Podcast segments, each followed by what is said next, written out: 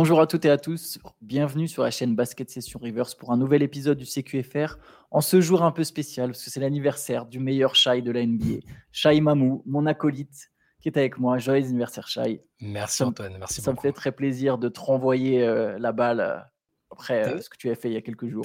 Tu avais vu l'élan populaire dans les commentaires. Exactement. Donc, je, je, vous invite aussi tous à souhaiter un joyeux anniversaire à Shai en commentaire. Voilà.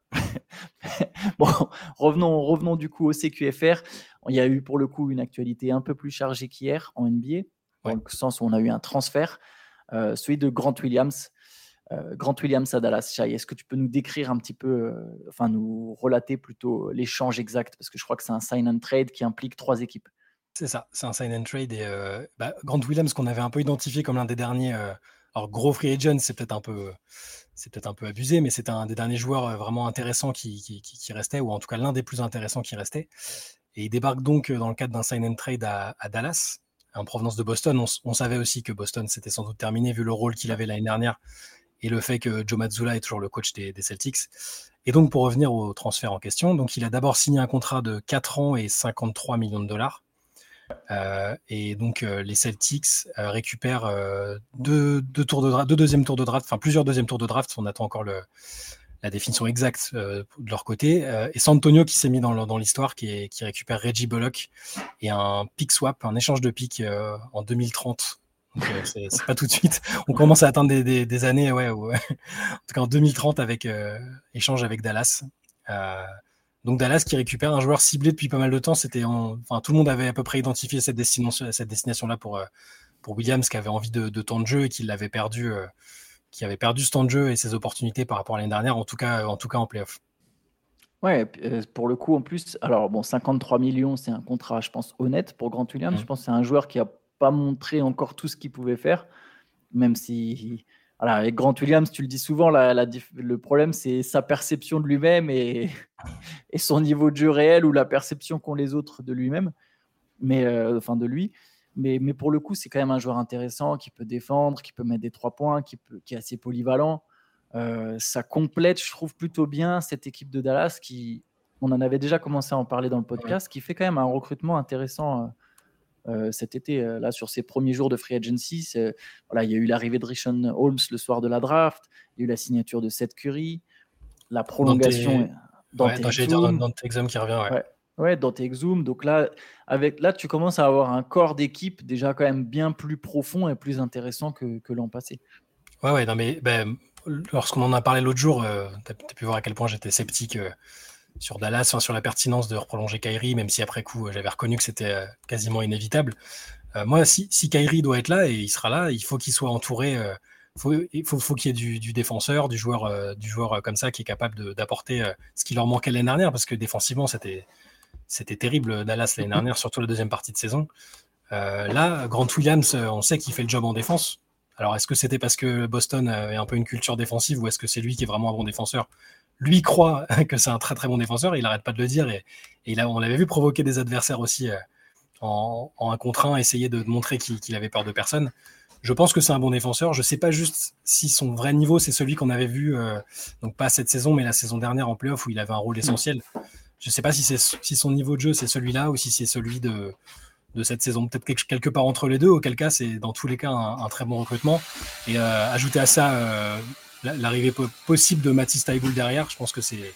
Ouais, c'est l'autre information euh, du côté des, côtés des Mavericks sur, euh, sur, la nuit dernière, c'est-à-dire qu'ils ils vont ou ils ont, on pas exactement, on n'a pas vraiment compris encore si ça avait été signé ou pas, mais a priori, il y a une offre qui est, qui est donc pour Mighty Staiboul qui prendrait 33 millions sur 3 ans. Euh, un, contrat, sauf que Matisse Taiboul, il est restricted free agent. Donc les Blazers ont maintenant 48 heures ou auront 48 heures à partir du moment où c'est signé pour s'aligner sur l'offre. Mais donc Dallas qui peut récupérer potentiellement un autre bon défenseur, enfin très bon défenseur, euh, assez jeune pour le coup lui aussi, hein, comme Grant Williams, c'est pas des joueurs non plus très très vieux. Euh, autre joueur capable de renforcer la rotation. C'est même, pour l'instant, c'est un défenseur exclusif même. C'était le problème, c'est qu'il avait, il était inoffensif euh, bah, en attaque. Par contre, en défense, moi, je lui trouve un potentiel. Euh, c'est bon, c'est bon passage à Philadelphie, c'était fantastique. C'était une machine à défendre. Euh, il a une bonne lecture de jeu, des qualités athlétiques phénoménales. c'est vraiment un, potentiel très, très, très, très grand défenseur. Après, pour l'instant, il est inoffensif. Il s'est montré un peu plus en attaque à, Portland. Il a fini la saison à Portland. Il avait tourné à 7 points par match à Portland. Hein. Pour 7 points par match à l'échelle de Matisse Taïboul, c'est beaucoup.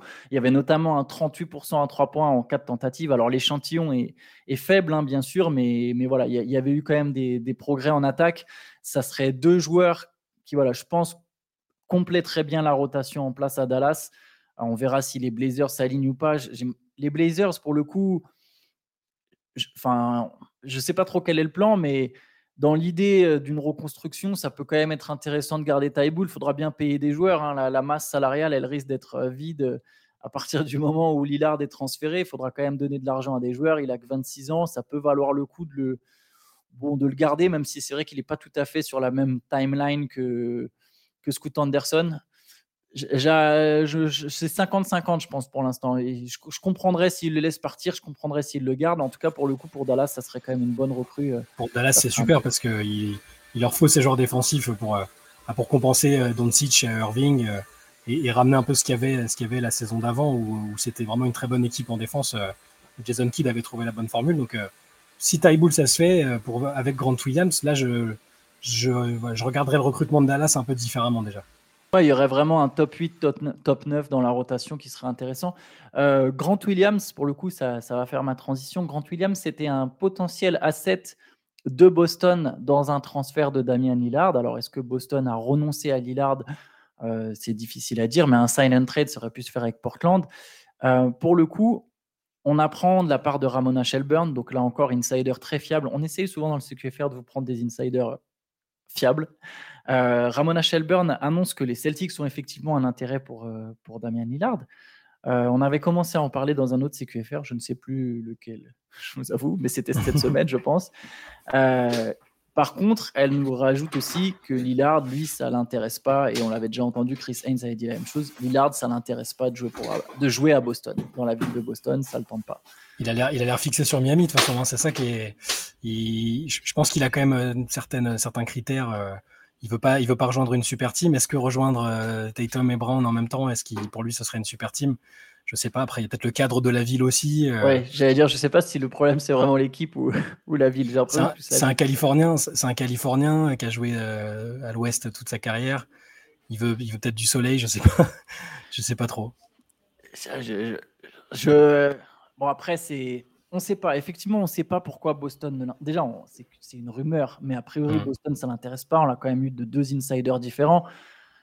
J'imagine que c'est lié à l'image que traîne la ville de Boston. Peut-être aussi, ouais. Qu'elle soit justifiée ou non, il y a une partie du. Voilà, Jalen Brown en a déjà parlé. Il y a une partie mm. des, supporters des Celtics euh, euh, qui posent problème. Il y a des problèmes de racisme à Boston. Il n'y a pas qu'à Boston, hein, par contre, il ne faut, faut, pas se voiler la face. Malheureusement, des discriminations, il y en a pas qu'aux États-Unis d'ailleurs, encore une fois, malheureusement pour le coup, euh, mais c'est un pays où les discriminations sont très marquées. Euh, il y a d'autres villes, hein, Milwaukee, c'est Milwaukee, c'est terrible en termes de racisme. Mais Boston a cette réputation, a cette image, qu'elle soit justifiée ou non, en fait, peu importe, c'est même pas la question. C'est que le cœur du problème, c'est qu'au fait aujourd'hui, Damien Lillard apparemment joué à Boston, ça ne l'intéresse pas. Mais pour le coup, les Celtics, c'est vrai, avaient une offre à formuler avec Robert Williams. Euh, Robert Williams, tu as le pivot parfait pour Alex Scott Anderson. Et je serais même d'avis de dire que ce serait presque une trop grosse perte pour Boston. Mais bon, après, c'est encore un autre débat. Mais mais euh, il y, a une offre avec Peyton Pritchard, Robert Williams, autant de tours de draft que les Blazers euh, réclament. Tu peux en mettre quatre, tu peux mettre trois swaps avec, tu peux vraiment faire une offre massive après, voilà, la question, euh, je ne sais pas, est-ce que pour les Celtics, c'est, la c'est vraiment la meilleure solution d'aller chercher Lillard et de l'associer avec Brown et Tatum, mais en tout cas, ils ont le, le matos pour faire le deal. Quoi. Ah, de leur côté, je comprendrais le deal. Hein, ce serait, c'est, quand même un trio, euh, un trio franchement excitant sur le papier. Lui, euh, je, je, sens, je sais pas, je pense qu'il y a quand même le côté, il veut jouer avec des joueurs en particulier, même s'il s'entend bien avec les joueurs de, avec les deux Celtics. Hein. Il a fait des compétitions avec. Mais j'ai l'impression que la connexion avec Butler lui plaît beaucoup, qu'il n'y aurait pas l'étiquette super team qui serait tout de suite coller. Et ça, je pense que ça lui tient à cœur. Et puis voilà, tu, tu, je pense que le, combo Pat Riley, Eric Spolstra, je, pense que ça, ça, fait aussi envie, le, cadre de vie. Bon, il y, a, tout un tas de choses. Voilà, j'ai l'impression qu'il y a ça. Après, quand il, il avait parlé des destinations éventuelles, euh, il y avait Brooklyn aussi dedans qui, semblait l'intéresser. Il s'entend bien avec Bam Adebayo à Miami, hein. si je dis pas de bêtises, ils sont assez proches. Bam, c'est son grand pote. Voilà, donc bon, il y, a toutes ces choses-là, et peut-être que ouais, Boston l'intéresse moins, mais bon, jusqu'à preuve du contraire, pour l'instant, il n'a pas vraiment son mot à dire. c'est ça le truc. Même s'ils sont en bonne intelligence et que, que les relations sont bonnes et qu'ils vont peut-être vouloir faciliter son départ à Miami, il y a quand même des scénarios où, d'autres équipes avec des offres bien plus intéressantes bon, pas peuvent faire l'offre et, et Portland accepterait. Quoi. Bien plus intéressante, je sais pas. Je pense qu'en fait, il y a un petit marché pour Hillard. C'est paradoxal, hein, c'est un des meilleurs joueurs de la ligue c'est un des 12 meilleurs joueurs de la ligue, mais il n'y a pas un si gros marché parce qu'il a 33 ans, il a 4 ans de contrat, il est payé plus de 40 millions. C'est les des meneurs, il y a des bons meneurs. La plus, il y a beaucoup d'équipes qui ont des bons meneurs. Euh, les Milwaukee Bucks, tu vois, enfin, les favoris au titre, généralement, ils ont quand même déjà ce qu'il faut sur ce poste. Euh, pas Miami pour le coup, euh, mais du coup, des offres je, pense que les, équipes comme les Pélicans, tout ça, c'est déjà écarté, plus ou moins. Donc, il n'y a, que, quelques équipes. Boston en fait partie, Miami en fait partie. Je pense que Miami a quand même une offre correcte. Euh, on en parlait en off, justement, juste avant le début du CQFR, dans le podcast de Zach Lowe. Zach Lowe et, et Hollinger notamment reviennent sur le fait qu'il ne faut, faut, pas non plus exagérer. L'offre de Miami est pas faible. Il y a quand même plusieurs tours de draft avec Tyler Hero qui sera envoyé dans une troisième équipe potentiellement. Tout dépend de, tout, dépend de, la, valeur que tu accordes à, à, Tyler Hero, c'est ça le truc, ou du potentiel max que tu. Mais, mais sachant que c'est même pas Portland qui récupère Tyler Hero en fait, dans cette histoire. Donc en fait, Portland, la manière dont ils évaluent Tyler Hero, on s'en fiche presque. Tyler. Juste en fait, dans l'offre du hit, il n'y a pas de vrais gros jeunes récupérés, de jeunes à potentiel. Tu as Robert Williams, il a un vrai potentiel. Euh, là, pour le coup, c'est n'est pas, pas le cas euh, dans, dans l'offre de Miami, en tout cas dans celle qu'on connaît pour l'instant. Mais il y, a, y, a, y, a, quand même plusieurs tours de draft. De toute façon, je pense que c'est les tours de draft qui feront essentiellement la différence pour Portland. et euh, pardon, j'ai perdu le fil. Mais du coup, Lillard, non, juste pour dire, en fait, là où tu as raison, par contre, c'est que Lillard, il n'a pas spécialement son mot à dire. Et la, la question, c'est pas tant euh, est-ce qu'il veut aller à Miami, c'est qu'à un moment, on peut dire ouais, il faut, faut, faut arranger le Lillard du mieux possible pour ne pas souffrir d'une mauvaise réputation. Mais qui, quel free agent va de toute façon signer à Portland? Quelle réputation? Il n'y a pas un mec qui signe à Portland que tu aies une bonne ou une mauvaise réputation. Ça, je sais, je sais plus qui, quel, journaliste disait. Euh, il n'y a aucun joueur qui va se dire oh ils ont bien traité Damien Lillard, du coup je vais aller, je vais aller là-bas. Ouais.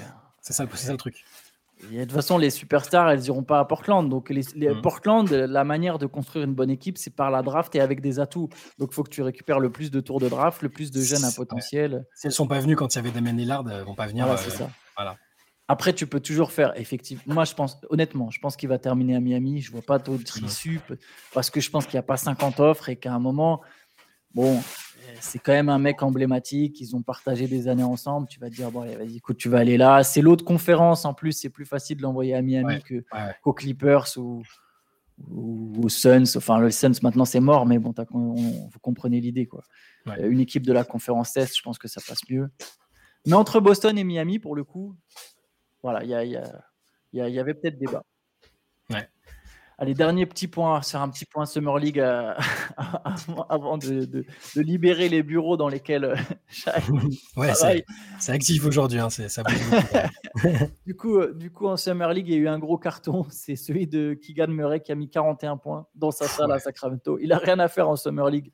C'est, tu sais, hier, hier j'avais écrit une news pour relayer ce que disait le coach de, le coach de Summer League des Kings, justement, où il parlait d'une sorte d'évolution qui lui faisait penser à celle de Kawhi Leonard. Donc, sans, comparer strictement les joueurs, les deux joueurs, il disait il y a, il y a eu ce côté la, saison dernière où euh, il est arrivé. On à la base, on se disait on a un très très bon rookie, prometteur, qui peut devenir un bon joueur. Et très vite, euh, en cours de route, on s'est dit ça peut être un mec exceptionnel, tu vois. Et, c'est vrai que Murray, bon, il a commencé doucement. Je crois qu'il a eu un drame familial en cours de saison qui a fait qu'il a eu un moment, on a on savait pas, on a interprété ça comme pas le rookie wall, mais tu sais des petites difficultés euh, passagères. Euh, et, après, son niveau en playoff, moi, je l'ai trouvé d'une maturité, d'une efficacité euh, exceptionnelle dans, une série euh, qu'ils ont certes perdu, mais en sept matchs. Et, donc, ouais, ce, coach expliquait que bah là, quand il est arrivé sur les premières, les premières séances de l'intersaison d'entraînement, parce qu'il a tenu, c'est lui qui a voulu hein, rester à Sacramento, bosser pendant, pendant l'intersaison. Ils se sont dit, mais il, il, explose tout le monde, il, il fait des séquences à 18 points d'affilée, il n'y a que lui qui marque. Ils, ont vraiment l'impression qu'il va passer ce step. Et lui a voulu jouer en Summer League. Et, là, on avait vu, vu, sur le premier match déjà qu'il était au-dessus, et là, 41 points. 29 sur le premier, 41 le second. C'est, là, il, voilà, il est clairement, comme tu dis, il n'a rien à faire là, il est, il est clairement au-dessus du niveau de jeu de la, d'une compétition comme ça. Quoi. Mais du coup, c'est intéressant parce que ça lui permet de se tester en dominant, de prendre à des matchs à son compte. Genre, tu vois, tu sais que tu es la star de l'équipe, normalement, tu es censé dominer, tu réponds présent. C'est s'entraîner à le faire maintenant, il prend les réflexes. Après, évidemment, la, compétition sera plus élevée en NBA, mais ça lui met déjà les automatismes pour le faire plus tard. Moi, je ne serais pas étonné qu'on voit de plus en plus de matchs à 30 points de, de Kigan Murray cette saison, quitte à ce que Domantas Sabonis euh, tu vois, euh, score moins. De toute façon, c'est pas l'essence de son jeu. Bon, il va toujours scorer, mais score un peu moins. Et voilà, que petit à petit, on, on se dirige euh, vers. Oui, Harrison Barnes, par exemple, aussi, j'y pense, score un peu moins. Et, voilà. et que Keegan Murray prenne ce, de plus en plus de place dans l'attaque des Kings. Ouais, je suis d'accord, mais ça va être euh, son évolution va être importante pour les, les Kings sont attendus au tournant maintenant. Donc euh, ils peuvent plus dire euh, on est la surprise, on, avance euh, caché. Dire ils ont fait un premier tour de playoff où ils ont failli battre les champions en titre, ils étaient en 7 matchs. Donc l'évolution de Keegan Murray, elle est importante. Et bah, il n'a pas bouger et son, son développement va être important. C'est ça, il est le facteur X. Ils iront quelque part aussi loin que ce que Keegan Murray peut les évoluer dans le futur. Pour l'instant, les stars, c'est toujours Fox et Sabonis, mais le, la vraie manière de passer un cap, ça sera si Keegan Murray, ça devient lui aussi un, un, troisième All-Star. Après, bon, il y, a eu d'autres matchs. Chatham Green a fini en double-double. Il a eu des mm. difficultés en attaque, mais il a enfin, 10 points, 11 rebonds, 3 contre, 6 balles perdues. Ça rejoint un peu ce qu'on disait déjà après le premier match. Holmgren, il sera peut-être pas tout de suite déterminé en attaque. Par contre, en défense, il y a une, il y a, une, action, il y a une action, il contre un mec à 3 points. L'équipe adverse a quand même la balle, va au cercle, il conteste le tir au cercle et il prend le rebond. Quoi. C'est, mais il est, il, est, il est, déjà, il, est déjà, euh, il, a, il a besoin de temps de jeu. Et, enfin, quand t'es rouillé, t'as pas joué depuis aussi longtemps, tu as besoin de minutes. Hein. C'est, c'est un, manquable. Et, là, il va, il va pouvoir se les faire. Il y aura la, pré-saison aussi. Moi, je le trouve, je trouve déjà intéressant. En fait, il est déjà bien pour moi. C'est, logique d'avoir de lutter, d'avoir quelques difficultés pour se mettre en route offensivement, mais c'est je, le trouve déjà intéressant. Juste sur les perfs des, Français, 13 points d'Ousmane Dieng, euh, donc il se reprend bien après son, match raté en termes d'adresse. Euh, Joël Ayayi ne joue pas beaucoup, il a mis qu'un point. Et Sidi Sissoko, pareil, un point, mais en jouant plus longtemps. Hmm. Un point, 0 sur 4 au tir, 3 rebonds, 2 passes en 23 minutes. Toujours actif. Et J'ai juste j'ai lu ce qui s'est dit dessus, j'ai pas vu le match euh, des Spurs. Hein. On n'est pas encore, on, va attendre que, que commence pour. Euh, celui de demain soir. voilà, mais euh, voilà, tout ce que je dis dessus, c'est toujours bien. Toujours, euh, ils sont contents de ce qu'ils montrent. Je suppose qu'ils aimeraient voir un peu plus de choses à la finition, évidemment, mais bon, il prend que 4 tirs, hein, c'est pas. Il n'y a, pas, y a, pas de danger. Peut-être qu'il va, il va développer ça plus tard, mais surtout, il ne sait pas ce qu'ils vont lui demander. Ils vont lui demander son énergie, son intensité défensive. Et comme, comme on le disait hier ou avant-hier, je ne sais plus, il ça, il va l'apporter et c'est avec ça qu'il peut se faire une place chez les Spurs. On, sait qu'ils aiment bien, enfin Popovic, il aime ça, il, va, il, peut, il peut parfaitement utiliser un joueur comme lui en sortie de banc à quelques minutes, euh, même si ça implique peut-être en cours de saison de faire des passages en J-League, hein, je ne sais pas. Mais... Ouais, je, pense que ça sera obligatoire parce que bon, je ne veux pas faire le, sceptique absolument, hein, surtout que j'ai pas vu les matchs, je le reconnais. Juste si je me place d'un point de vue extérieur, je me dis, si tu as déjà du mal à scorer en Summer League, ça risque d'être par moments compliqué en NBA. Mais par contre, là où je te rejoins totalement, c'est que de toute façon, il faut des mecs qui ont de l'énergie, qui sont capables de bien défendre, etc. Donc, bien sûr. je suis assez convaincu qu'il aura sa chance.